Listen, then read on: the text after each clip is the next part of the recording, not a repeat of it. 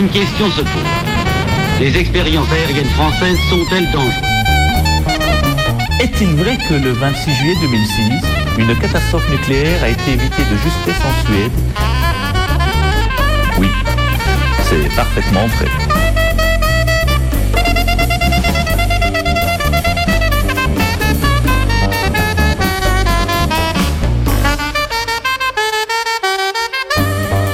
Mais dans le bateau, là où nous sommes embarqués, il n'y aura pas de canot de sauvetage. L'incompatibilité entre l'existence du capitalisme, la nature du capitalisme forcément, et la gestion des problèmes écologiques. Oh là là, il y en a des choses affichées à la poubelle.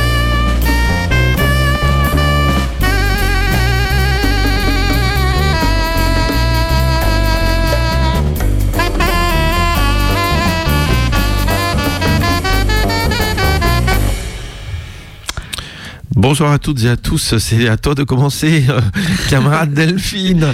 Bonsoir, euh, nous sommes donc de retour pour cette année 2024. Veuillez nous excuser pour notre absence de la semaine euh, dernière. Un petit coup de flemme, hein, peut-être. voilà. Euh, nous sommes le jeudi 10, non, c'est pas ça? Euh, Oui, tout à fait, nous, sommes le jeudi 10 janvier. Non, le, jeudi 11 janvier. Ah, bon, on- On est déjà en retard, ça commence bien cette année. Ouais. Euh, nous allons parler de Gaza avec euh, toi euh, ce soir. Je vous parlerai d'élections à Taïwan. Élections très importantes, hein, ces premières élections pour ce début euh, 2024. Nous parlerons d'énergie renouvelable. Et de, je sens un peu d'ironie, euh, de mais- sarcasme peut-être plutôt Ouais. d'ailleurs, hein, dans te- ta présentation. euh. c'est une vraie truc, la France s'oppose officiellement aux énergies renouvelables dans le projet Donc, de Nous loi. parlerons, nous parlerons d'une un truc que nous les travailleurs et les travailleuses, euh, on se fait encore avoir sur un petit truc. C'est un petit truc, mais l'air de rien, euh, c'est pas mal fait. Je vous parlerai donc du refus du CDI quand on est en CDD. Euh, nous parlerons de la fin de vie euh, et puis euh, d'autres choses de ce genre. Et puis nous parlerons peut-être un petit peu d'actualité internationale pour terminer cette émission. Mais alors, bon. Rachida, Rachida. alors, bon, on, va découvrir en même temps hein, ensemble. hein, donc, c'est les nouveaux ministres suite à ce remaniement, avec donc l'arrivée de Monsieur Attal à la tête de ce gouvernement qui prend la suite de Madame Borne. Euh, nous venons donc euh, d'apprendre hein, que Madame euh, Rachida Dati euh, est nommée euh, au ministère de la Culture, ce qui fait déjà beaucoup réagir parce que bon, en fait, il- le elle but, a déjà de des casseroles. Ouais, elle a des casseroles. Et puis le but, c'est de défoncer LR au maximum quand même. Parce qu'il il pique des gens chez LR. Elle a aucun.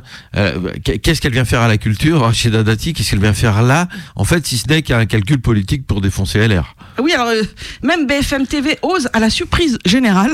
Ouais, c'est ça, quoi. Euh, C'est improbable. euh, Madame Hidalgo souhaite bonne chance au monde de la culture, parce que je pense que Madame Hidalgo elle a peut-être un peu plus euh, euh, Quoi, par ça- son ça poste de maire, hein, euh, très, très très honnêtement, hein, de, de proximité avec une partie euh, du monde de la culture. J'ai mis une partie, toute petite partie.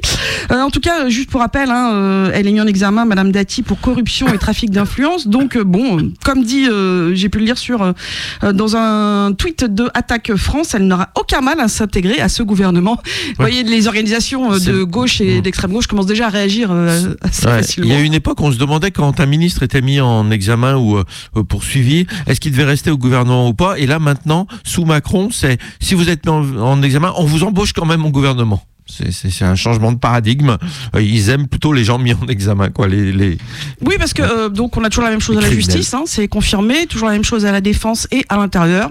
Et à l'économie, c'est-à-dire que les poids lourds hein, qui accompagnent Ils M. restent. Macron euh, restent. On attend donc au fur et à mesure, évidemment, avec la nomination à l'éducation, euh, parce que ça, quand même, c'est pas mal. Et puis, vous avez vu, ils ont pour l'instant viré M. Véran. hein, c'est donc Prisca que nous n'apprécions pas du tout dans cette émission.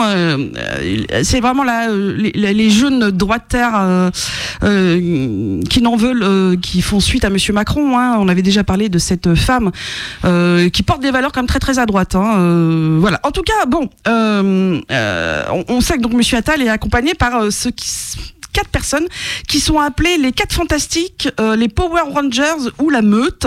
C'est-à-dire que ce sont quatre personnes euh, qui sont euh, tout aussi jeunes que Monsieur Attal, Fanny Anor, Maxime Cordier, Louis Jublin et Antoine Le Sieur qui donc suivent hein, Monsieur Attal pour ce, cette, ce- cette valorisation qu'il vient d'obtenir, hein, parce qu'il est très productif, Monsieur Attal. Donc, est-ce que c'est une perte pour l'éducation? Je n'en suis pas sûr. Hein, même s'il faut bien se dire qu'effectivement, un passage éclair comme ça, c'est qu'on n'en a pas grand-chose de ce qui se passe quand même dans l'éducation euh, nationale d'une manière générale, avec tout ce qui va avec. hein. Le contour, on aura ra- retenu qu'on donc il y a un réarmement et une régénération hein, euh, attendue de Monsieur Attal. Il y a donc du boulot, c'est encore pire que Madame Borne. On, va voir un petit peu hein, quelles vont être ses euh, fonctions à part être un faire-valoir de Monsieur Macron. Euh, bon, on a pu quand même aussi euh, tout de suite sentir deux choses. Euh, c'est l'agisme et l'homophobie qui l'a touché. L'agisme parce que il serait donc pas compétent parce qu'il a 34 ans. Alors qu'on l'aime pas, c'est une chose. Mais tout de suite parler de son âge comme un argument premier pour le détester, c'est un peu bas du front. Vous voyez, c'est un peu bête parce qu'il y a plein d'autres raisons pour lesquelles on peut arriver à critiquer Monsieur Attal. Et puis alors le, sur l'homophobie, alors là, s'y est allé euh, par des petites phrases hein, de temps en temps euh, qu'on a pu entendre sur certains plateaux télé, euh, dans certains tweets. euh, mais puis alors, parfois c'est avec les gros sabots carrément homophobes. euh, pof, euh, hein, avec euh, le PD euh, qui prend la tête de la France. Voilà, vous voyez, c'est tout, euh, tout en nuance ce genre de propos. Euh, donc bon. C'est quand même euh, très intéressant et puis effectivement on a des organisations euh, de gauche et d'extrême gauche euh, qui rappellent que c'est pas parce qu'il est homosexuel qu'il va porter des valeurs d'ouverture Ah non, non, c'est un- euh, mec ultra réactionnaire, ultra de droite, Gabriel Attal. Il fait jeune, joli, gentil, tout ça. Et en fait, par derrière, c'est Thatcher, en fait. Voilà, Donc, euh, voilà. en fait, on se fiche pas mal de, euh, de, de, de son orientation amoureuse et sexuelle. Le- nous, ce qu'on voit, c'est qu'on a un ennemi de classe qui prend la suite de Madame Borne, qu'il était déjà largement. Donc, on va voir. En tout cas, euh, donc on vous sortira hein, si on a des nouvelles euh, que vous avez certainement euh, vous-même de votre côté, parce que pour certains et certaines, j'imagine que vous êtes accrochés à vos téléphones. Pour d'autres, je pense que vous vous dites de toute façon, ça va rien changer. hein. Donc juste que là, la, petite nuance, c'est de savoir combien vont être carrément avec des, petits problèmes, soit des casseroles d'agression sexuelle, voire de viol, même si la justice n'est pas allée parfois euh, bien loin, euh, soit des affaires judiciaires, voyez, comme Madame Dati, c'est-à-dire euh, qui va être tout propre? On va faire donc euh, ce soir, euh, hein, peut-être là-dessus, on fera peut-être une petite analyse. En tout cas, cette semaine, euh, c'est surtout euh, la semaine de Théo et de Geneviève, deux personnes qui euh, ont subi les violences policières dans deux euh, situations très différentes. Euh, Geneviève, dont euh, Le Guen, on a beaucoup parlé parce que c'est une militante euh, d'attaque euh, qui, en manifestation, euh, s'est fait euh, tabasser.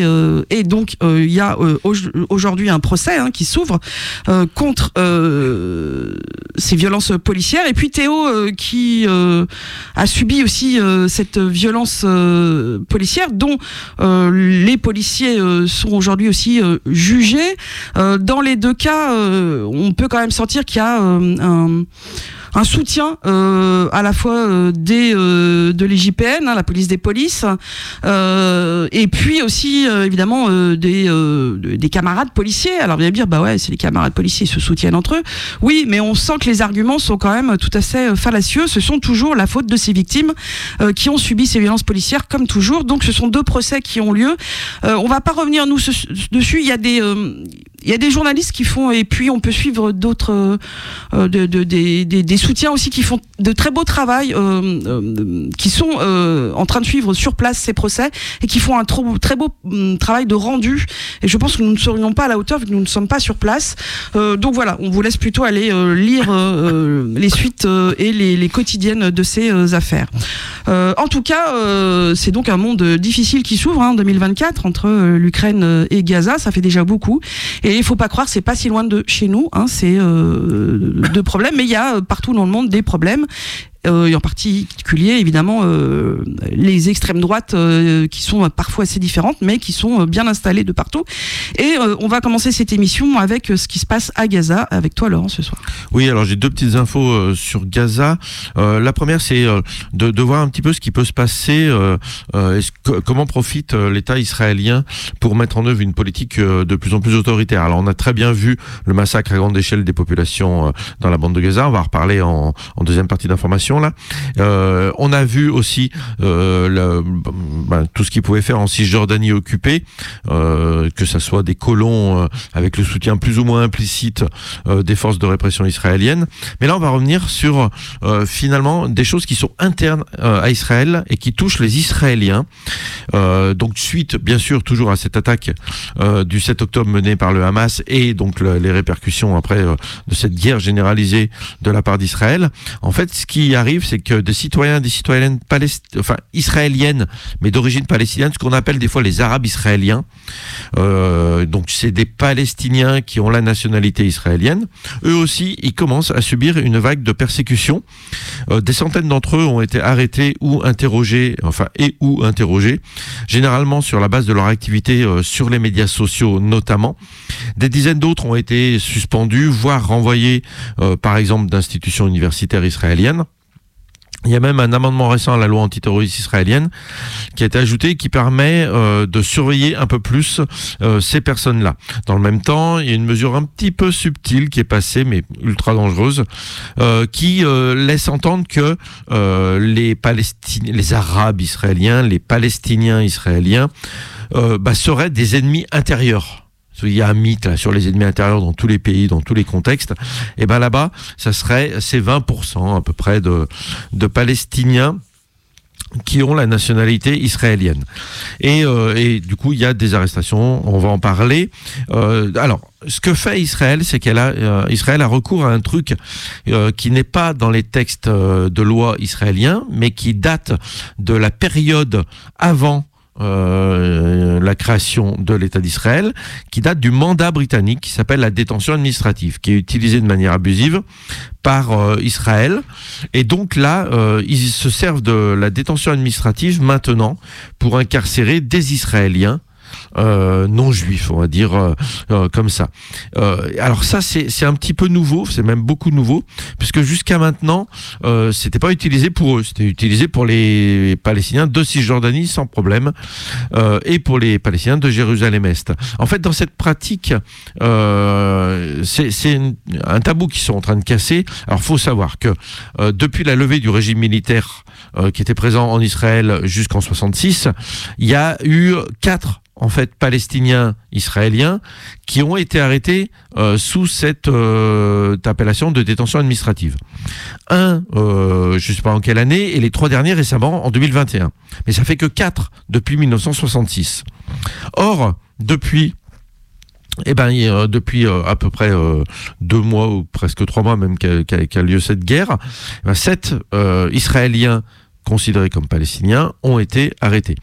Euh, alors, faut savoir que euh, Itam, It- Itamar Ben Gvir, vous savez, qui est le ministre d'extrême droite de la sécurité nationale, euh, il avait annoncé avoir envie de recourir un peu plus largement contre les Palestiniens d'Israël, euh, d'utiliser cette détention administrative. Alors en fait, la, la détention administrative, ça permet d'arrêter des gens sans raison, sans avoir besoin, sans, sans avoir les contraintes de la justice traditionnelle où il faut faire, ils ont le droit à un avocat, à se défendre, ils ont le droit de savoir pourquoi ils sont arrêtés, etc. Il y a tout, voilà, c'est une démocratie, donc il y a, il y a tout plein de règles sur la justice. Mais euh, quand il y a des tensions administratives, ils font ce qu'ils veulent, ils gardent les gens le temps qu'ils veulent, et euh, on, est hors cadre euh, classique de la justice d'une euh, d'une démocratie. Donc euh, c'est vraiment un, un- un reste hein, de de la colonisation, de l'occupation. Alors ils n'ont pas colonisé les Anglais, ils ont occupé et géré le- la, la Palestine euh, avant le avant la création de l'État d'Israël, mais c'est une, une- un reste de ce truc là d'un système de- totalement totalitaire, hein, bien évidemment, puisque euh, quand on n'a plus accès à un avocat et qu'on a arrêté sans savoir pourquoi, euh, on, voilà, on, sort de la démocratie. Euh, alors. Euh, alors il justifie ça en disant mais attention c'est des gens dangereux. Alors sur les les sept, on, on a un peu des infos sur les sept qui ont été arrêtés, les sept Palestiniens israéliens. Euh, on sait où ils ont été arrêtés. Euh, bon a priori c'est tout sauf des terroristes. Euh, Il y a euh, une ou deux personnes un peu religieuses, mais euh, le, le truc c'est qu'ils n'ont pas appelé au meurtre, ils n'ont pas fait tout ça. Mais c'est au cas où, préventivement, on les met en prison. En fait ça sert avant tout à faire pression sur les autres hein, c'est ça le but de ces rétentions administratives, euh, de ces euh, de, ces détentions préventives sans, action de la justice, c'est euh, de dire à, à, ces euh, Palestiniens euh, israéliens, si vous bougez, vous allez finir en tôle, sans avocat, sans rien du tout, et on vous garde le temps qu'on veut. Et donc c'est pour ça.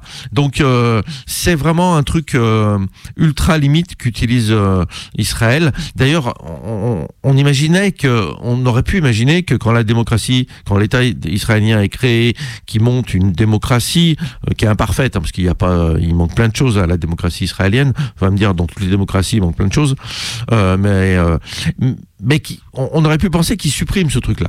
Et dès le départ, en fait, euh, ils l'ont gardé pour euh, s'attaquer euh, aux Palestiniens et aujourd'hui et aux Palestiniennes et aujourd'hui ils continuent euh, avec ça. Voilà, c'était juste pour parler que pour dire que les, les les Palestiniens de Cisjordanie ils morflent un petit peu, Le- les Palestiniens de Gaza bon ils meurent tout court et bah voilà il y a de la pression et des arrestations mises sur aussi sur les Palestiniens d'Israël.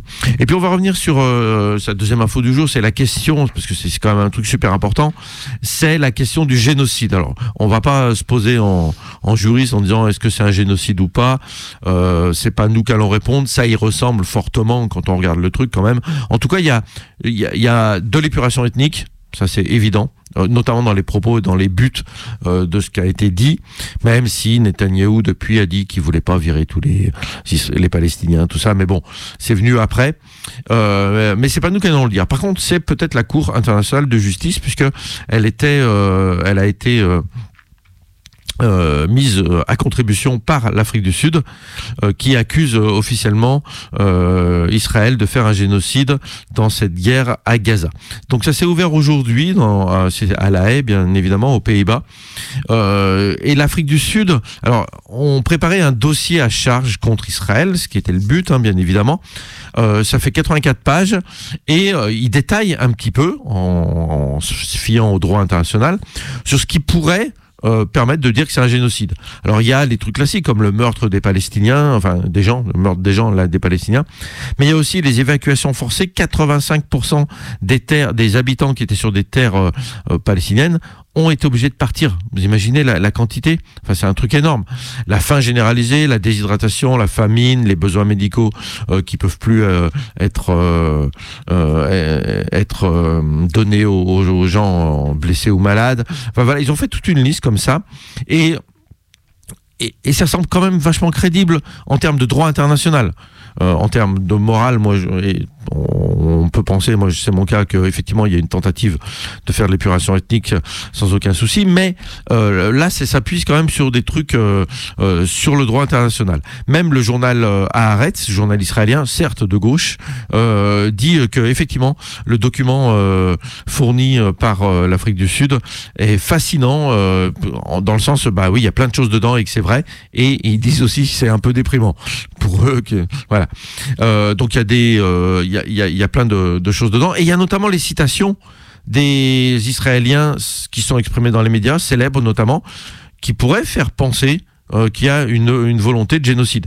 Il y a Benjamin Netanyahou qui avait évoqué l'extinction d'Amalek. Alors c'est une référence biblique euh, voilà, sur un chef de tribu euh, ennemi d'Israël qui vont faire disparaître. Il y a aussi euh, Eyal Golan qu'on connaît pas bien mais qui est un grand chanteur israélien super célèbre qui avait déclaré qu'il fallait effacer Gaza et euh, qu'il fallait qu'il y ait plus personne euh, dans la bande de Gaza. Voilà, il y a plein de détails comme ça qui qui, qui, qui servent un peu le, le discours montrant qu'il y a une volonté euh, de génocide ou d'épuration ethnique. Euh, alors, on sait qu'Israël est aujourd'hui dirigé par le gouvernement le plus extrémiste de son histoire et qu'ils ont tous, chacun à leur tour, hein, parlé euh, d'anéantir Gaza. Il y a encore des débats, il y a encore des articles qui sont parus aujourd'hui dans la presse israélienne sur des, politiques qui disent qu'il faut y construire de nouvelles colonies. Enfin voilà, il y a quand même tout ça qui plaide en, en faveur de la volonté d'Israël de virer tous les Palestiniens. Et donc, euh, on peut lui imputer euh, une intention génocidaire. Euh, alors, bien évidemment, le jugement sur le fond, ça va ça va prendre ou ça peut prendre en tout cas des années. Mais l'Afrique du Sud a demandé des mesures conservatoires. C'est là où c'est intéressant parce que les mesures conservatoires, ils peuvent les prendre en, quelques jours, on va dire sous dix jours, et ils peuvent demander, par exemple, à Israël d'arrêter de bombarder. Vous me direz, la Cour de justice internationale ne dispose pas de moyens coercitifs. Oui, sauf que être condamné euh, par euh, la Cour internationale à euh, retirer ses troupes et pas le faire, ça va mettre mal à l'aise tout le monde. Les États-Unis d'Amérique, l'Europe, qui font rien contre Israël. Hein, on vous rappelle que les États-Unis, ils aident, ils soutiennent, ils financent et euh, ils fournissent des armes. L'Europe fournit de l'argent puisque l'Europe n'a jamais voulu remettre en cause les accords de commerce. Et pourtant, ce serait un énorme moyen de pression contre Israël. Mais ça, ils veulent, le- l'Europe ne veut pas le faire. Enfin voilà, il y a, y a plein de choses où tout le monde va être embêté si jamais la Cour euh, internationale de justice prend une, euh, des décisions comme ça conservatoires pour des raisons humanitaires, hein, euh, pas pour juger sur le fond. Alors on ne connaît pas la défense d'Israël, qui puisque c'est euh, demain la défense d'Israël. Aujourd'hui c'était euh, l'Afrique du Sud qui présentait tous ces arguments. Donc on va voir. Alors on, on a une idée hein, de, de leur argumentaire, de dire que en fait le Hamas est partout, donc il faut il faut taper partout. C'est une belle excuse, hein, ça, pour massacrer les gens, hein, bien évidemment. Euh, donc, on va voir ce qui se passe. En tout cas, on a un espoir quand même qu'il se passe quelque chose. Voilà pour la Palestine. Une petite dernière info. Samedi, demain, enfin après-demain, à 14h30, euh, il y a un rassemblement au terreau euh, pour demander la paix et l'arrêt de la guerre. Alors je vous parlais de cette première euh, élection euh, importante de cette année 2024, c'est cette, cette, euh, double élection présidentielle et législative qui va avoir lieu ce samedi 13 janvier à Taïwan. Taïwan c'est 23 millions d'habitants, hein, ça reste un petit euh, pays, c'est un petit territoire, vous me direz. hein. Donc là on a une présidente qui est là depuis euh, deux mandats, ça fait huit ans que Madame Tsai Ing-wen du DPD, c'est le parti démocratique euh, taïwanais euh, qui est en place hein, euh, et donc euh, évidemment le parti espère qu'il va y avoir une une suite avec l'élection de Monsieur Lai Ching-te. Alors rien ne le dit, c'est un pays qui assez classiquement a deux partis. Hein, euh, le, le PDP et euh, le Kuomintang. Le Kuomintang, c'est euh, le parti nationaliste chinois, c'est le parti historique de Taïwan. Je vous rappelle que Taïwan, ça a été La terre d'asile, en fait, du Kuomintang quand ils sont, qui se battaient contre les communistes. Effectivement, et que c'est aujourd'hui une démocratie très forte, mais ça a été une dictature. Et le Kuomintang était porteur de- des idées d'extrême droite. Hein, Il faut bien se souvenir de ça. Donc on a, euh, c'est euh, ce, ce- voilà, le PDP est plutôt présenté comme un parti de centre gauche. Euh, donc la grande question, c'est de savoir qui va l'emporter. Alors il y a un petit joueur au milieu dont je vous parlerai par la suite, avec le parti de Monsieur Ko Wen-je euh, qui a créé donc son parti populaire taïwanais. On a une deux séries euh, de questions qui sont venues sur la table pour préparer ces élections. Alors en ce moment, euh, il n'y a plus de sondages, hein, c'est interdit, donc on ne sait pas où en sont les sondages. C'était très serré jusqu'à présent, hein, mais euh, bon, comme toujours, on sait ce que peuvent euh, donner euh, des euh, sondages. On l'avait vécu ici sur des élections en France, qui peuvent quand même pas mal se gourer. En tout cas, euh, les deux grandes questions, c'est euh, la situation du chômage, du travail et de l'économie. Et puis la deuxième, qui prend une place importante, surtout à l'étranger, c'est le voisin chinois et euh, son agressivité euh, pour euh, récupérer euh, ces terres taïwanaises. Alors, euh, ce sont des questions qui sont euh, importantes, euh, qui sont venues hein, dans le débat euh, public, même si euh, du côté de Monsieur Ko avec euh, son euh, parti populaire taïwanais, c'est resté moins important. Mais euh, c'est vrai qu'il y a quelques différences quand même entre les deux principaux euh, partis qui aujourd'hui sont euh, en place euh, à Taïwan, que ce soit sur les partis présidentiels, euh, sur les, les situations présidentielles, excusez-moi, ou euh, sur euh, des situations euh, plus locales, comme les mairies par exemple. Euh, on- a le Parti démocrate progressiste qui est au pouvoir depuis 2016, hein, parce qu'il faut bien se rendre compte que le Kuomintang a perdu cette prédominance que ce parti avait depuis la création de Taïwan, parti donc qui vient hein, de Chine, comme tu le disais. hein.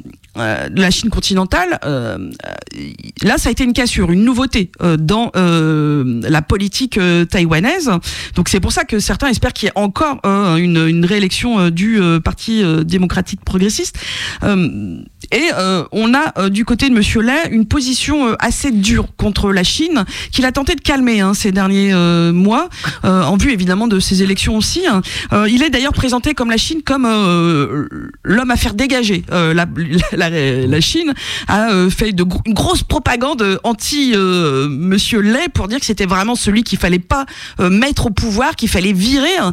parce que c'est vrai qu'il a souvent porté des discours très forts et très agressifs contre la Chine pour dire que la Taïwan doit garder son autonomie, et qu'il faut tout faire pour que Taïwan puisse s'armer et rester fort militairement contre une possible invasion euh, de la Chine. Alors évidemment, cette invasion, on en parle depuis longtemps maintenant, elle ne vient pas.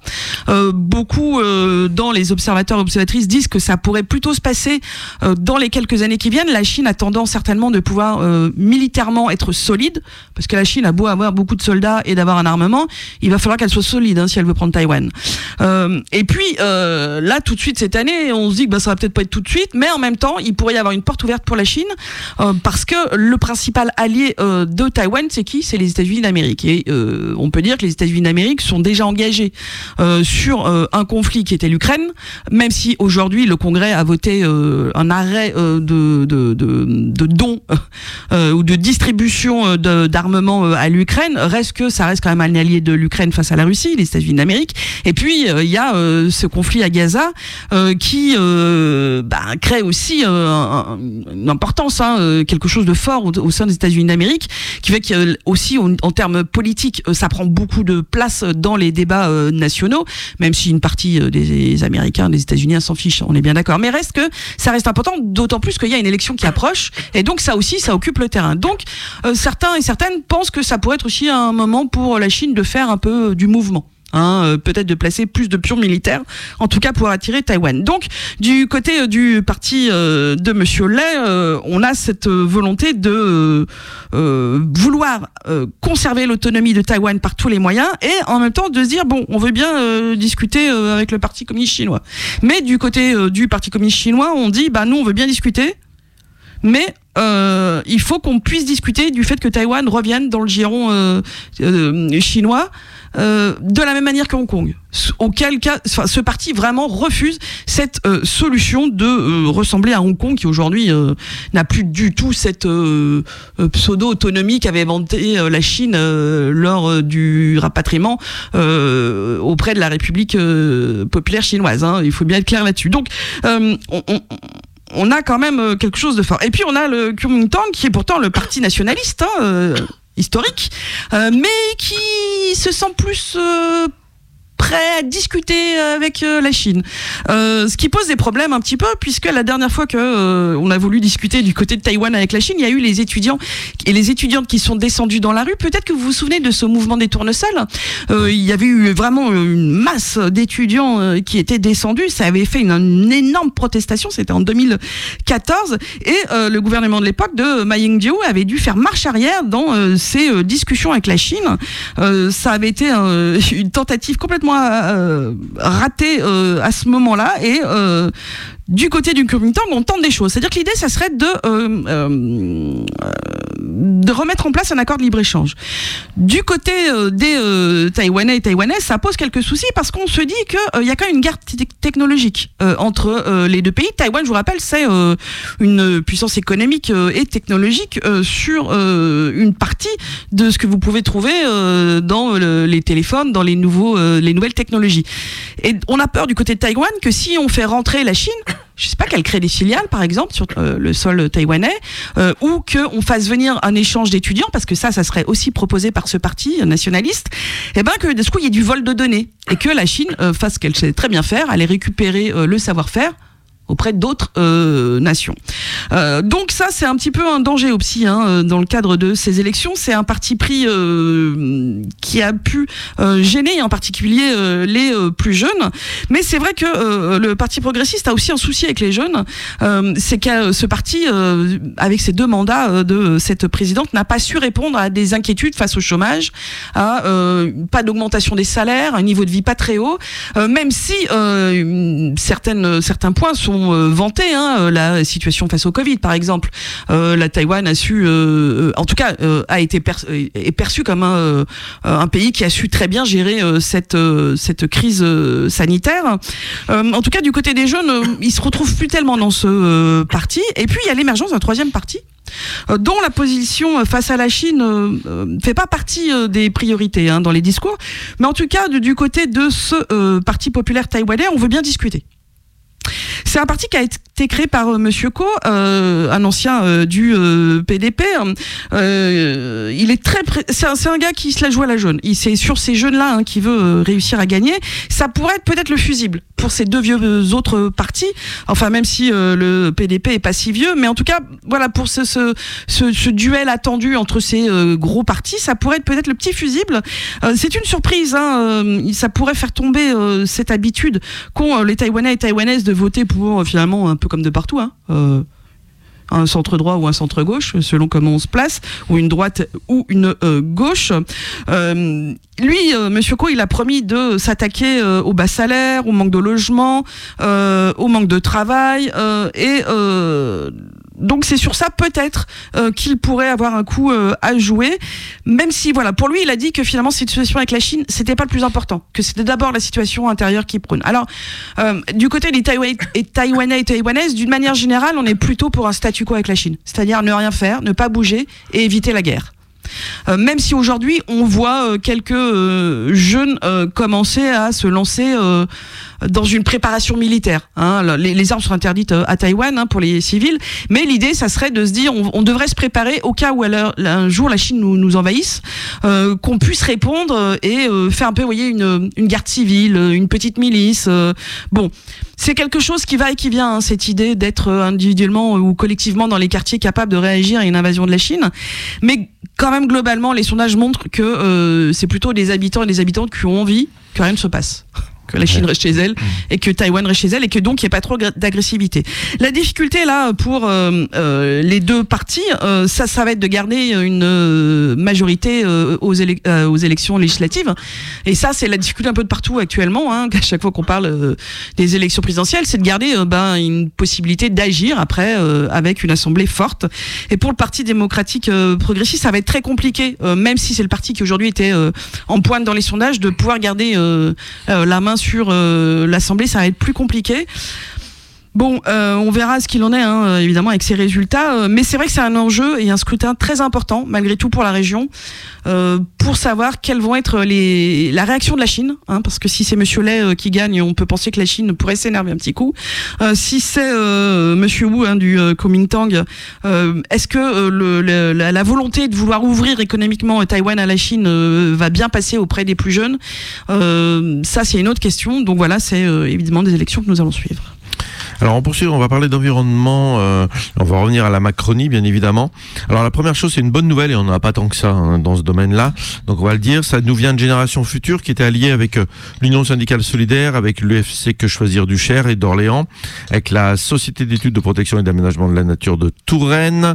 Et euh, ils avaient avec eux une habitante, ils sont allés au tribunal administratif d'Orléans pour demander une annulation de plusieurs arrêtés préfectoraux validant les chartes de les chartes de pesticides, c'est les chartes qui donnent les distances entre l'épandage des pesticides et les habitations et les lieux de vie. Et euh, alors pour, info, hein, c'est entre 2022 et 2023 qu'il y a eu euh, le vote de ces chartes un peu partout en France. Et c'est l'époque aussi où euh, cette association là de, militants euh, de structures ont fait des recours devant les tribunaux ou contentieux. 48 recours très exactement. C'est un de ces recours, enfin c'est cinq du coup, un de ces recours sur cinq départements qui vient d'aboutir. Ça concerne le Loiret, le Cher, l'Indre-et-Loire l'Eure-et-Loire et le Loir-et-Cher. Donc il y a 5 euh, de moins, il reste 43 recours en contentieux contre ces chartes. Euh, alors c'est quoi le, la raison du tribunal pour euh, casser en fait les arrêtés préfectoraux?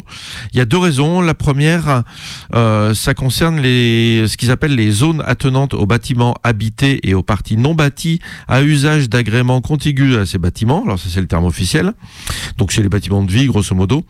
Et en fait là ils ont dans, ces, chartes qui ont été votées dans ces arrêtés préfectoraux, ils ont rajouté des contraintes en disant, en parlant de la taille des propriétés, en parlant de, euh, bah, est-ce qu'ils étaient habités tout le temps, pas tout le temps, enfin de- des choses comme ça. Et euh, le tribunal administratif euh, dit que bah, c'est trop flou en fait. On peut pas dire parler de grandes propriétés comme argument euh, pour euh, utiliser des pesticides plus près. Euh, grande propriété, ça n'a pas de sens juridiquement. C'est quoi une grande, c'est quoi une petite? Euh, Enfin, ils ont ils ont cassé tout ça sur ces ces trucs mal écrits. Donc ça c'est plutôt une bonne nouvelle parce que le but hein, c'était de, de ces euh, recours c'était de réduire au maximum euh, les zones tampons entre les habitations et euh, les zones d'épandage de pesticides, de produits cancérigènes, toxiques, etc. Le second grief, c'est que dans le, texte de loi au départ, il y avait la notion d'information et dans, dans les, les modifications dans les arrêtés préfectoraux, c'est très imprécis. Notamment, il y a le- d'atteindre une information, de donner une information préalable. Sauf que dans les faits, en fait, euh, c'est noté que euh, le fait d'avoir un gyrophare sur un tracteur pendant qu'on épand des produits dangereux, bah, c'est de l'information préalable. Alors ça, le tribunal a dit, mais vous, non, c'est pas ça. Ça, c'est pas de l'information préalable. Donc voilà, ils avaient fait euh, donc ces, ces arrêtés préfectoraux sur ces chartes pesticides qui étaient euh, qui étaient un peu bancales. Donc il y en a cinq qui viennent de tomber. Alors c'était bancal pourquoi? Parce qu'en fait, c'est des trucs qui ont été écrits par la FNSEA. euh, qui avait la FNSEA, donc le principal syndicat productiviste et pollueur euh, agricole français, euh, qui avait fait passer une sorte de, contrat type, de, rédaction type à toutes ces antennes locales, qui sont après allés voir les élus et qui sont allés euh, faire déposer ces, faire voter ces, ces trucs par les, les- enfin faire voter ces arrêtés préfectoraux. Or, la FNSEA, il voulait limiter au maximum les zones tampons pour pouvoir polluer au maximum, on rappelle. Et, euh, et en fait, tous ces textes, ils se ressemblent tous parce qu'ils sont tous partis de la proposition de la FNSEA. Donc l'espoir qu'on a, c'est que ils arrivent à faire casser carrément, euh, que le tribunal administratif casse tous ces arrêtés préfectoraux. Alors c'est pas euh, un gain énorme parce que ça remet des conditions, ça va réétendre un petit peu la zone tampon. L'idéal, c'est que les zones tampons euh, soient à la distance que les scientifiques demandent. Euh, alors l'idéal, c'est pas ça. L'idéal, c'est qu'on arrête de mettre des produits euh, cancérigènes, toxiques, dangereux euh, par terre, dans l'air et partout. Mais ça, c'est compliqué. Euh, la FNSEA déf- se, se- se- bat pour détruire la planète et on peut rien faire contre. C'est le principal syndicat agricole. Ils sont très très forts et donc c'est difficile de lutter contre. Mais l'idée, ça serait quand même d'arriver à agrandir au maximum ces zones tampons, à défaut d'avoir des agriculteurs entièrement euh, responsables. Euh, mais ça, bon, pour les agriculteurs responsables, faut aller voir dans d'autres syndicats. hein. voilà. Donc c'est plutôt une bonne nouvelle. Et puis on va parler de souveraineté énergétique parce que en fait. En ce moment, et ça va revenir cette année, la Macronie nous fait du greenwashing en permanence. Euh, vous avez entendu parler de Macron et de la fameuse écologie à la française. Alors quand on utilise le mot écologie à la française, on sait déjà que c'est un mensonge, une escroquerie, du greenwashing, puisque l'écologie, c'est quelque chose qui, base, qui est basé sur euh, des constatations scientifiques et des déductions scientifiques. C'est donc à la fois international et universel, et il n'y a pas de spécificité à la française. Donc euh, on avait bien compris que c'était un discours anti-écolo repeint en vert pour essayer de faire avaler des couleuvres à une partie de la population manipulable sur ce domaine-là ou qui a envie d'être manipulée ou qui a envie d'aller dans ce sens-là aussi par choix. Euh, et euh, normalement aurait dû être voté cette année euh, le fameux projet loi énergie et climat, c'était en juillet dernier. Mais le gouvernement a flippé, ils ont eu peur, ça, ça allait encore passer en 49.3, ils ont abandonné. Et il y a un nouveau projet qui a été euh, dévoilé euh, le 4 janvier dernier par euh, un média qui s'appelle Contexte et dans lequel on a le texte, le futur texte de loi. Euh, là, tout le monde est tombé par terre, euh, tous les militants, les militantes, les, les responsables et les, les spécialistes du réseau Négawatt, par exemple, puisque ça va à l'encontre de tout ce qu'on aurait pu imaginer. C'est vraiment le truc le moins écolo du monde, en fait. Alors, grosso modo, ça remplacera la loi énergie et climat. Euh, ça va affaiblir l'objectif de réduction des gaz à effet de serre puisque ça abandonne en fait une série d'objectifs liés aux énergies renouvelables. Et puis bien sûr, ça revalide la relance du nucléaire hein, que Macron fait croire que c'est euh, quelque chose d'écologique alors qu'il est incapable euh, de répondre à la moindre question sur la gestion des déchets sur 100 000 ans. Mais comme tous ces hommes politiques défenseurs du nucléaire, il ment par omission en permanence. L'avant-projet de loi, donc qui a été euh, ré- révélé accidentellement, hein, je sais pas comment ils ont eu l'info, euh, ça supprime tous les objectifs chiffrés liés aux énergies renouvelables. Ça y est plus du tout. Euh, normalement, euh, l'objectif c'était d'augmenter la part des énergies renouvelables à 33% de, la consommation d'énergie en 2030. C'est en- dans l'ancien projet, voire aller jusqu'à 40% d'énergie renouvelable dans la production d'électricité. Ça, ça a tout giclé. On a enlevé. À la place, le texte dit qu'il faut prévoir d'assurer un déploiement des énergies renouvelables permettant euh, d'assurer conjointement aux moyens pilotables, nucléaires entre guillemets, la couverture des besoins en électricité décarbonée. Voilà, donc c'est ça. Ils ont viré toutes, le- tout- toutes les contraintes sur les énergies pour développer les énergies renouvelables.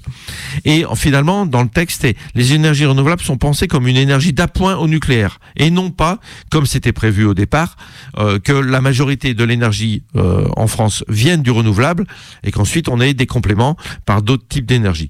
La Macronie a inversé complètement la donne. Ça fait des années qu'ils bossent pour faire croire que le nucléaire c'est bon pour la planète, c'est bon pour nous. Vous pouvez manger de l'uranium, euh, du plutonium, vous allez euh, euh, être guéri de tout. Ils en sont quasiment là dans leur propagande idéologique sur le nucléaire. Donc le message est clair, notamment en matière d'électricité. Euh, c'est l'énergie nucléaire qui est le socle. Mais alors ça va assez, et ça va d'ailleurs très loin parce que ils disent dans le nouveau projet de loi qu'il doit y avoir au moins 64 gigawatts de nucléaire. 64 gigawatts de nucléaire, c'est à peu près tout ce qu'on a maintenant plus le PR qui doit être mis en route de Flamanville. Ça veut dire que dans le projet de loi, c'est écrit, vous avez, c'est pas écrit, mais il n'y a aucune possibilité de fermer une centrale nucléaire, puisque dans le projet de loi, c'est écrit que la puissance minimum installée doit être de 63 gigawatts, c'est-à-dire l'ensemble de ce qu'on a aujourd'hui. Voilà comment empêcher toute fermeture de centrale nucléaire dans l'avenir avec ce texte de loi sans faire passer euh, un, un nouveau texte. Et le pire, c'est que qu'est-ce qui se passe s'il y a des problèmes qui sont obligés d'arrêter les centrales nucléaires? Eh bien, ils n'ont pas le droit. Donc, ils enlèvent du pouvoir à l'autorité de sûreté nucléaire, c'est pas rassurant pour nous. Et ça va plus loin encore, ils disent que l'objectif c'est d'atteindre une disponibilité du nucléaire à 75%. Et là, c'est drôle. C'est drôle parce qu'en fait, au niveau international, le nucléaire fonctionne à peu près 90% du temps, ce qu'on appelle la disponibilité. Euh, là, dans le projet de loi, c'est que c'est d'atteindre un objectif de 75%. Ça laisse entendre qu'en fait que le, que le système, que le- les centrales nucléaires sont dans un état euh, pas très bon voire lamentable, et qu'ils n'arrivent pas à fonctionner normalement. Et il faut savoir aussi un truc, c'est que le, coût d'exploitation de l'énergie nucléaire est un coût quasi fixe. C'est-à-dire que, que votre parc qui fonctionne à 60%, euh, 60% des réacteurs qui sont en fonctionnement, ou 90% comme c'est la moyenne dans le monde, en fait, vous avez le même coût. Mais du coup, si vous êtes qu'à 60%, eh ben, l'électricité, elle coûte 30% plus cher à produire, puisque vous avez les mêmes coûts fixes. Et c'est l'escroquerie du nucléaire qui est une énergie très chère aujourd'hui, et encore plus chère si jamais euh, on, ils, se- mettent à gérer les déchets correctement. Euh, donc voilà, mais ce que- ce qu'entérine ce projet, c'est euh, de graver dans le marbre euh, la, la présence indispensable du nucléaire. On doit être le seul pays à avoir ça, euh, le seul pays à, à- à aller dans ce sens-là. On rappelle que Macron, dans ce projet de loi, c'est écrit, il y a 14 nouveaux réacteurs euh, prévus, 14 EPR, soi-disant de génération 2, qui n'existent pas, on rappelle, mais c'est ça qui est prévu d'être construit. Enfin voilà, il y a plein de choses, je vais pas détailler en détail, sinon ça va prendre beaucoup trop de temps. Mais grosso modo, euh, tout le nouveau projet est un recul énorme. Il y a presque plus de lien avec l'écologie. Le seul but finalement de ce texte, c'est de valider le nucléaire. Il y avait dans l'ancien texte et dans ce qui était prévu, par exemple, de construire à partir de 2050 euh, 100% de bâtiments basse consommation. Ça a été enlevé. Il y avait euh, des objectifs de rénovation énergétique des bâtiments, euh, des objectifs fixés tous les 5 ans. Ça a tout été enlevé. Bref, Macron et toute sa clique continuent de faire du greenwashing, de faire semblant faire de l'écologie. Le texte va s'appeler, euh, euh, avoir un beau terme euh, lié au développement durable, mais en fait, on va à l'encontre de la protection de la planète et des habitants. Alors je vais vous parler d'un sujet qui touche les travailleurs et les travailleuses du privé. Euh, c'est marrant comme parfois euh, euh, tout se fait très vite. Et donc dans cette France macroniste, parfois des sujets vont très très vite. Et donc on avait vu passer hein, suite à la loi du travail, là, toute pourrave, ce décret fin décembre qui nous expliquait à nous, les travailleurs les travailleuses du privé, que si on refusait par deux fois un CDI, alors que nous étions en CDD, que ce soit de l'intérim pas, hein, non, croyez pas que vous êtes protégé, euh, vous pouviez euh, perdre euh, votre allocation euh, d'assurance chômage. Alors je vous rappelle que euh, ce n'est plus Pôle Emploi, c'est euh, France Travail. Alors l'URL est toujours Pôle Emploi. Par contre, on a bien le petit logo qui est apparu hein, sur le site. J'ai du mal à m'y faire hein, personnellement. J'arrête pas d'après ça euh, France Nation. Vous voyez à quel point l'extrême droite a, je trouve, mangé ce gouvernement. Euh, en tout cas, euh, donc on avait ce truc pourri. Je m'étais dit, mais comment ils vont appliquer ça Puisque, euh, alors, l'appliquer pour euh, emmerder les chômeurs, ça je voyais tout à fait comment ils allaient faire. Euh, mais je me suis dit, donc, euh, tu, toi, travailleur ou travailleuse, euh, tu es dans une entreprise, tu étais en CDD euh, de remplacement. Alors, je vais le dire tout de suite. Je rappelle, euh, en particulier euh, les travailleurs et travailleuses du secteur euh, public qui ne s'y connaissent pas bien en CDD et CDI, je sais que ça arrive assez fréquemment. Un CDD, normalement, n'est pas la règle. La règle, c'est le CDI, hein, le travail avec un contrat à durée indéterminée. Le CDD doit rester une exception, sauf que, on le sait bien, hein, euh, pour un certain nombre d'entreprises et de patrons et de patronnes, le CDD est devenu la norme. Alors c'est pas de partout, hein, bien évidemment. Euh, je vous rappelle que dans les CDD aussi, si vous le savez pas, peut-être je vous l'explique, euh, il y a du CDD euh, avec un terme. hein. Vous savez que vous arrivez euh, le 1er janvier et que vous repartez le 31 janvier, ou euh, un peu plus tard, qu'il y a aussi des normes de euh, durée, mais qui peut être saisonnier. Ce qu'il y a de bien avec le CDD saisonnier, c'est comme euh, le CDD spéciaux, les CDD spéciaux pour les étudiants. Euh, le CDD saisonnier, c'est que ben t'as pas de prime à la fin de précarité. Eh ben ouais, donc Ouais. t'étais saisonnier. Ah, ah, les bonnes blagues. Euh, oui, donc t'es saisonnier, t'as choisi la précarité en fait. voilà, non mais ouais. Euh, tu sais, en plus, il faut que tu trouves un logement en zone touristique, tout ça. Maintenant, c'est dur. Et après, les patrons, ils se plaignent de pas trouver des gens. Mais bon. Euh, et puis alors, euh, la saison, on en reparlera aussi de comment certains employeurs arrivent à se trouver euh, une saison dans des endroits où une terrasse, par exemple, vous voyez maintenant même euh, en centre-ville, ça peut faire une saison. Ce qui n'était pas le cas il y a encore quelques années. Euh, donc, euh, pour vous dire qu'un CDD, normalement, c'est pour remplacer quelqu'un, par exemple, ou pour un surcroît d'activité, par exemple, ou pour une saison. Bon, maintenant, on vous fait signer hein, un peu n'importe quoi. Ça se trouve sur votre contrat, il y a même pas le pourquoi du comment vous êtes en CDD. Ben, c'est pas bien, hein, c'est illégal. Et puis, bah, des fois, on va simplement vous mettre, allez, surcroît d'activité. C'est très pratique le surcroît d'activité. Donc, il y a un terme, hein, parfois. Et puis, parfois, il y en a pas. Vous remplacez quelqu'un, et puis, ben, en fait, vous êtes engagé jusqu'à ce que la personne elle revienne. Si elle revient pas parce qu'elle est en longue maladie et que vous aviez envie de vous barrer, vous êtes dans la canade parce que si votre patron ne peut pas vous laisser partir, il va falloir vous trouver euh, autre chose, hein, un autre CDI euh, pour pouvoir partir. Bon, après évidemment, en tant que travailleur et travailleuse, vous savez que nous arrivons à faire un certain chose. C'est bien pour ça d'ailleurs que est venue sur le tapis cette histoire de euh, euh, d'acceptation de démission. C'est-à-dire, vous savez, parfois vous avez abandonné votre poste. Bah, ça aussi, c'est alors ça c'est très compliqué pour l'instant à mettre en place pour les employeurs. Hein, les, les dans, au niveau des experts euh, du juridique sur le social, on dit qu'il faut se méfier hein, au niveau des employeurs de cette euh, euh, manière de faire. Il faut mieux licencier comme on faisait avant, euh, c'est plus simple, et puis laisser les gens aller toucher euh, leur euh, chômage ou se barrer ailleurs. En tout cas, donc euh, vous êtes en CDD aujourd'hui. Je vais arriver au bout de mon sujet. Je peux vous faire un cours sur le CDD quand même. Euh, en tout cas, pour dire voilà que quand même c'est pas une norme, mais en tout cas, on sent qu'on avait un gouvernement euh, quand même qui jusqu'à présent avait envie de nous emmerder. Et donc, euh, vous êtes en CDD dans une entreprise et euh, on vous propose un CDI, sauf que c'est tout pourri. C'est peut-être, ce sont les mêmes conditions hein, de travail, peut-être même un meilleur salaire que ce que vous avez, sauf que vous n'avez pas envie de rester dans cette boîte. Franchement, l'ambiance c'est de la merde ou votre salaire c'est de la merde. En tout cas, vous refusez CDI. Et puis vous allez travailler ailleurs. Vous avez un CDD. Parce qu'il y a des métiers où on fait beaucoup dans le CDD hein, quand même. Euh, et puis là, on vous repropose un CDI et puis définitivement, vous en voulez pas. Alors peut-être que ça vous arrange aussi parce que vous organisez votre vie euh, avec euh, vous-même de la saison, hein, euh, dans votre manière de travailler. hein, euh, et puis vous le refusez. Et ben sachez qu'aujourd'hui, au bout de deux euh, refus de CDI, que ça soit dans la même entreprise ou pas, hein, attention, attention, et que vous soyez en intérim ou pas, ben on, vous allez pouvoir être sanctionné, c'est-à-dire que vous pourriez ne plus avoir le droit de toucher vos allocations chômage. Alors là, donc, on se dit comment ça va s'appliquer. Je me répète un peu hein, depuis le début, mais c'est pour bien vous faire comprendre la chose. Donc on s'est dit, mais comment France Travail euh, va savoir euh, que vous avez refusé ce, euh, ces, ces deux CDI Eh ben parce qu'on demande de la délation patronale. C'est-à-dire que le décret expliquait que le patron, la patronne allait devoir faire de la délation sur une plateforme numérique, donc en ligne, hein, sur Internet, c'est ça que ça veut dire. Et on se disait, oulala, mais comment ils vont faire tout ça là? Fou, fou. Eh ben très vite, très vite, la plateforme a été créée et très vite, on peut donc aller faire de la délation quand on est patron, patronne.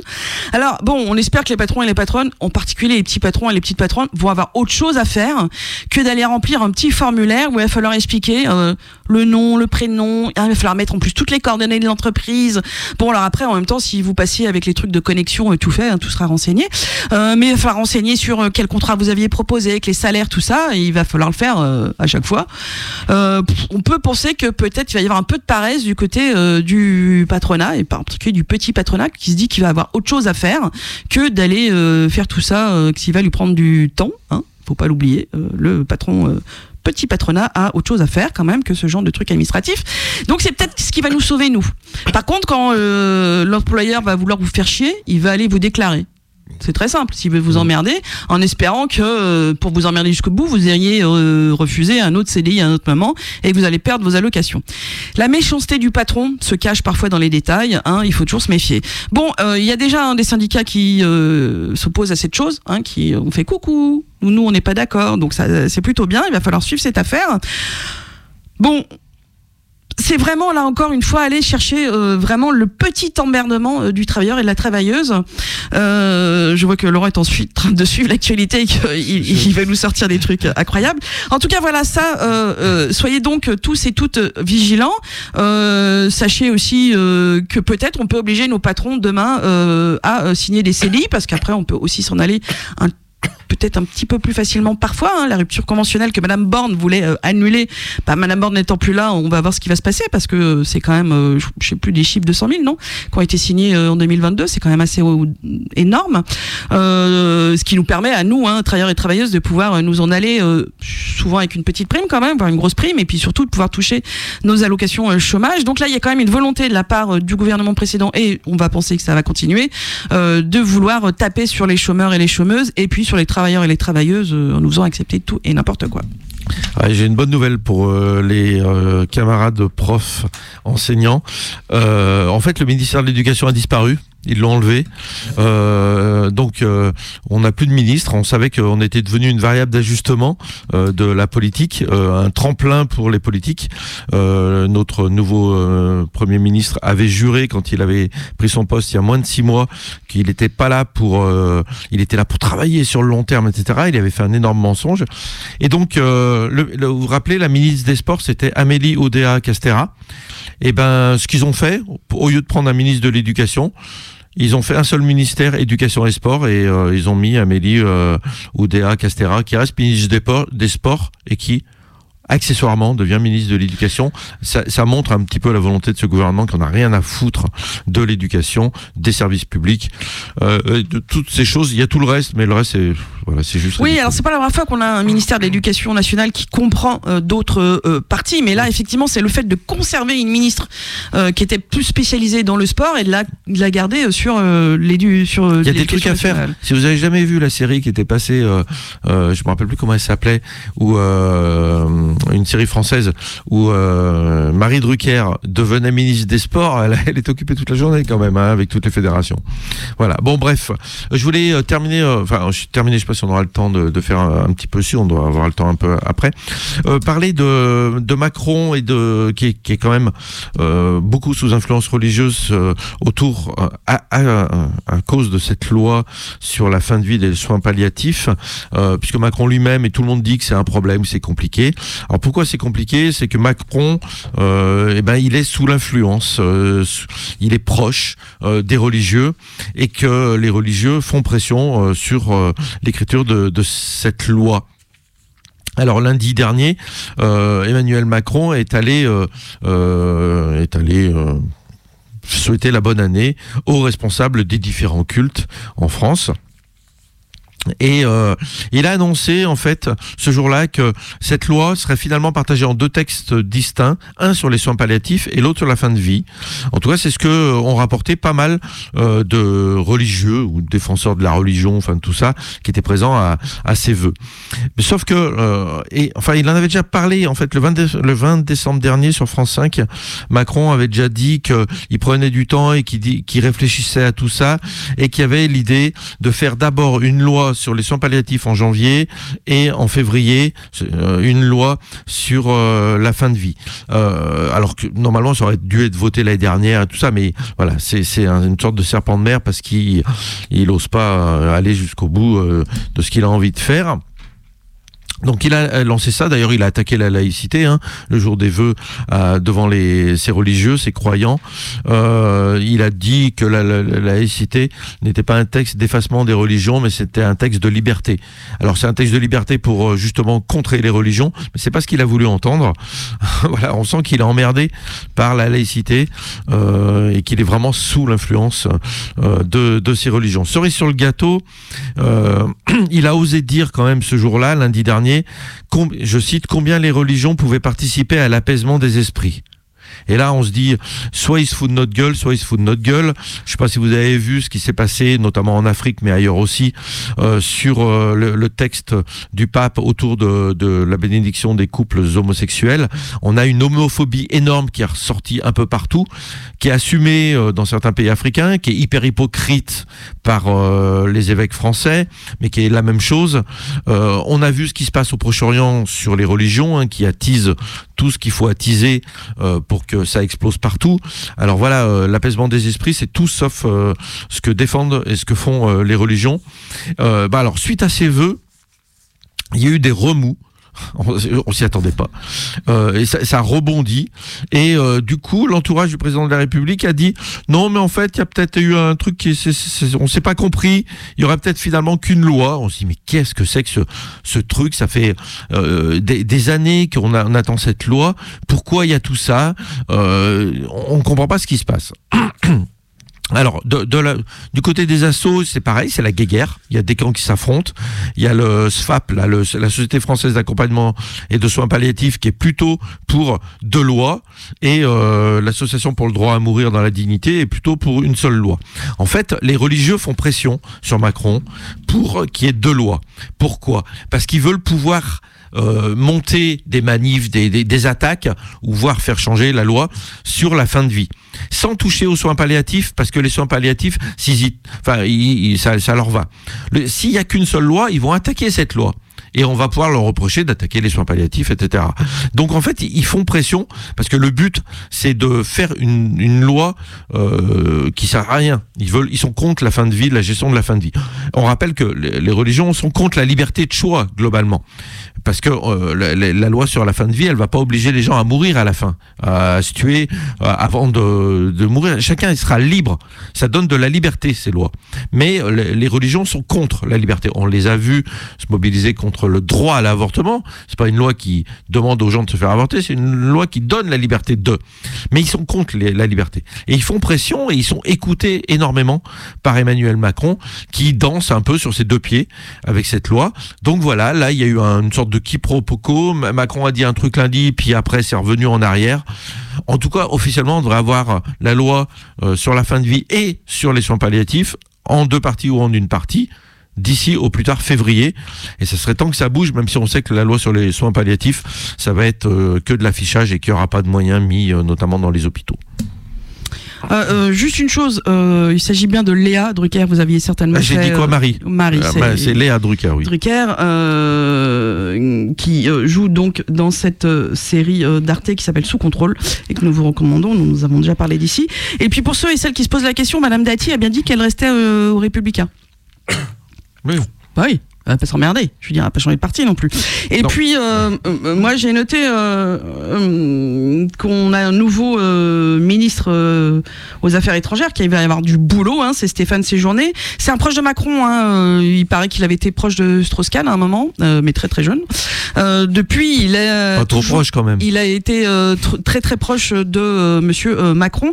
C'est l'ancien ou l'actuel, je m'en fiche un peu, euh, compagnon de Monsieur Attal. Donc, Ah, mais ils ça sont reste- tous. Non, c'est l'actuel, oui. oui. Ah, je suis pas sûr, mais en fait, Ah bon je m'en fiche un peu, mais c'est pour dire que ça, enfin, c'est aussi un petit groupe très proche de Monsieur euh, Macron hein, qui euh, prend Ah. cette suite. Quand on dit À part les vieux de la vieille, hein, les euh, euh, voilà, les le maire, euh, euh, l'autre agresseur à la justice, Darmanin, ah oui, euh, Darmanin, bah, Darmanin, l'agresseur ouais. aussi, si tu veux. Ouais. Ouais. Et, En fait, le truc, c'est quand on dit qu'ils sont très proches, c'est des gens qui sont euh, sous influence de Macron. Ils sont très inféodés à Macron. hein. C'est Oui, ça. parce que l'influence, je pense qu'ils ont leur euh, leur capacité à penser par eux-mêmes, mais en tout Mais- cas, ils sont mais infodés. En, en tout cas, ils sont inféodés et donc, du coup, ils, voilà, ils obéissent au maître en fait quelque part. C'est ça, Euh, c'est ça que ça sous-entend tous ces termes en fait.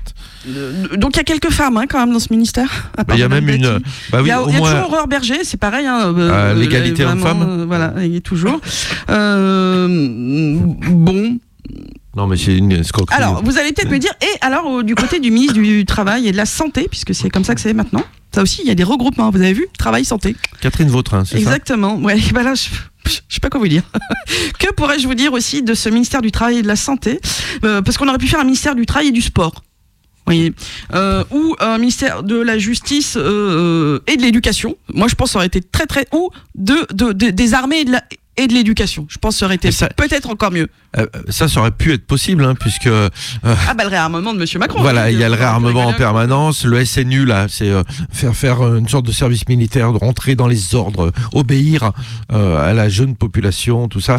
Il y a, il y a cette volonté là. Et puis là, donc du coup, avec ce rapprochement, euh, on, se doutait bien que Madame Firmin Lebaudot, euh, euh, donc la remplaçante d'Aurélien Rousseau au ministère de la Santé, euh, allait gicler, hein, euh, entre euh, l'enquête qui est menée contre elle euh, grâce au petit cadeau euh, du laboratoire Urgo, euh, euh, mais gros cadeau hein, quand même, champagne, voyage, hein, y a je sais pas combien de pharmaciens qui sont euh, touchés par cette enquête. Elle, Madame Firmin Lebaudot, elle a dit bah quoi? Bah non, j'ai rien fait. Bon, a priori, il est quand même pris la main dans le sac, donc on se doutait un petit peu qu'elle allait virer. Et en plus de ça, euh, depuis euh, sa visite euh, critiquée à la Fondation Jérôme Lejeune, hein, Fondation Jérôme Lejeune quand même, Formation d'extrême droite, euh, anti-avortement. euh, euh, catholique intégriste, Ouais. euh, enfin voilà, opposé à l'IVG, à l'avortement, euh, un certain nombre de recherches médicales, euh, euh, conservatisme euh, à la pointe hein, quand même euh, du, du conservatisme et, Et de l'intégrisme. Euh, ça, ça avait fait causer, mais elle avait dit qu'elle voyait pas où était le problème non plus. Donc bon, on s'est au moins débarrassé de Madame Firmin Lebaudot, c'est déjà ça.